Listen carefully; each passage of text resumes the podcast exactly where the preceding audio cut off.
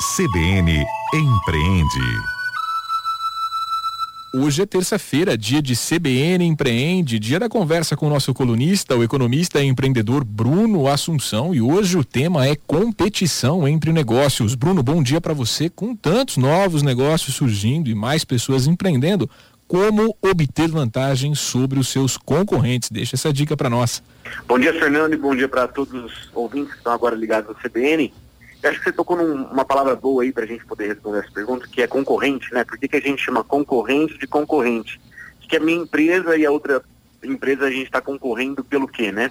Então, imagina aí que eu tenho um, sexta-feira à noite, tem uma galera, 100 pessoas em Araraquara, na nossa cidade aqui, estão com fome e eles querem ir num restaurante.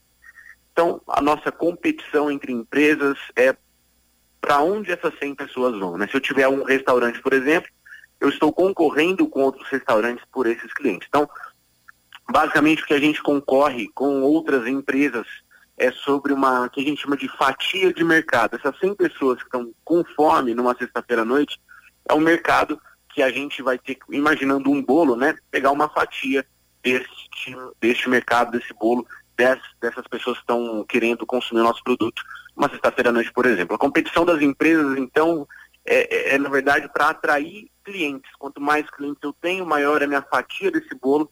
Quanto maior a fatia desse bolo, Fernando, maior o meu faturamento. Quanto mais faturamento, faturamento eu tenho, mais limitadas são as ações do meu, do meu concorrente.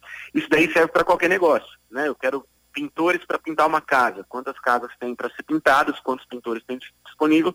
Eu, como pintor, quanto mais casas eu pintar, menos o meu concorrente vai ter capinha de celular, audiência na rádio, TV e mídias, digitais também não são diferentes. Lógico, como não existe um bolo de tamanho infinito, existem, portanto, né, clientes finitos, é preciso competir pela maior quantidade desse bolo. Como que a gente faz isso, né? De duas formas, Fernando. Ou quando a gente tem menores custos que os nossos concorrentes, a gente vai ter uma vantagem, como você fez a pergunta no começo, né? Qual é a vantagem né, competitiva? É, sobre custos menores e quando nós temos diferenciais.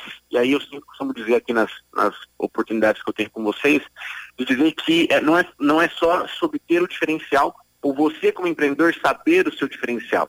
O seu cliente precisa ter noção clara do qual é o seu diferencial, mas acima de tudo, espalhar para mais pessoas de quão diferente você é dos outros, dos seus concorrentes. Esse diferencial, para fechar aqui, Fernando, ele precisa ser insubstituível não replicável. Não é possível que seu, seu concorrente, na verdade, né, possa imitar o que está fazendo, senão você não tem vantagem nenhuma no mercado, né? E claro, essa vantagem que você cria para sua empresa, esse diferencial, ele precisa ser saudável. Não adianta eu dar, sei lá, 100% de desconto nos meus produtos numa sexta-feira à noite só para atrair esse, essa clientela, né?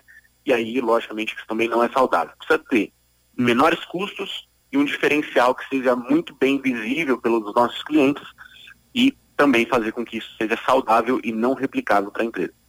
Tá certo, Bruno, mas falando em vantagem competitiva, a competição é saudável ou falta colaboração entre os negócios?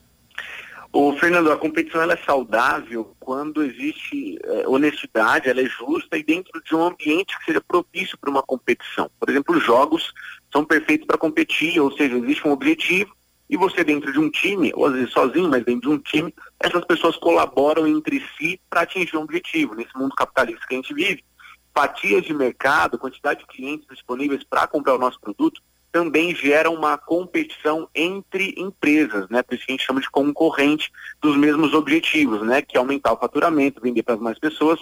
E nesse contexto, né? A gente, com a nossa equipe, a gente colabora entre si para atingir esse objetivo final de ter mais clientes. Logo, é natural que o termo competição seja comum no mundo do empreendedorismo, mas eu queria ir um pouco mais além. A competição ela é saudável, Fernando, quando a gente compete com a gente mesmo.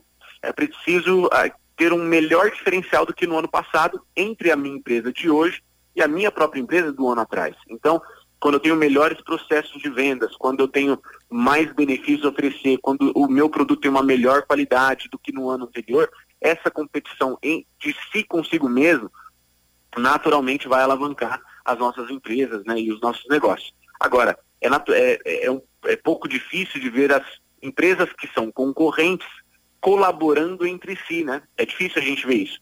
mas eu queria dar uma, até uma dica aí para os nossos empreendedores, que o Instagram recentemente lançou uma possibilidade de pessoas que têm um Instagram, claramente, é, criar conteúdos em parceria com outras empresas. A ideia é fazer o que eles chamam de collab, ou seja, encontrar mercados não concorrentes, de preferência, né, e criar conteúdos nas redes sociais para sua audiência, para os seus clientes, para seus futuros clientes, conteúdos que alavanquem as duas empresas que estão colaborando entre si nessa collab que eu chamei aqui. Ou seja, para quem pinta uma parede, por exemplo, pode fazer uma collab com uma marca de tinta. Quem dá aula de línguas pode fazer uma collab com empresas de turismo.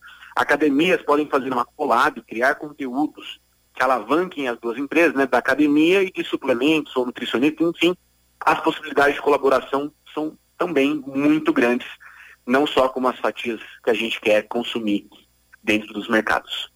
Muito bem, Bruno Assunção, economista, empreendedor, nosso colunista de todas as terças aqui na CBN Araraquara. Bruno, obrigado mais uma vez pela sua participação aqui com a gente. Obrigado, Fernando, e boa colaboração e competição aí para os nossos empreendedores.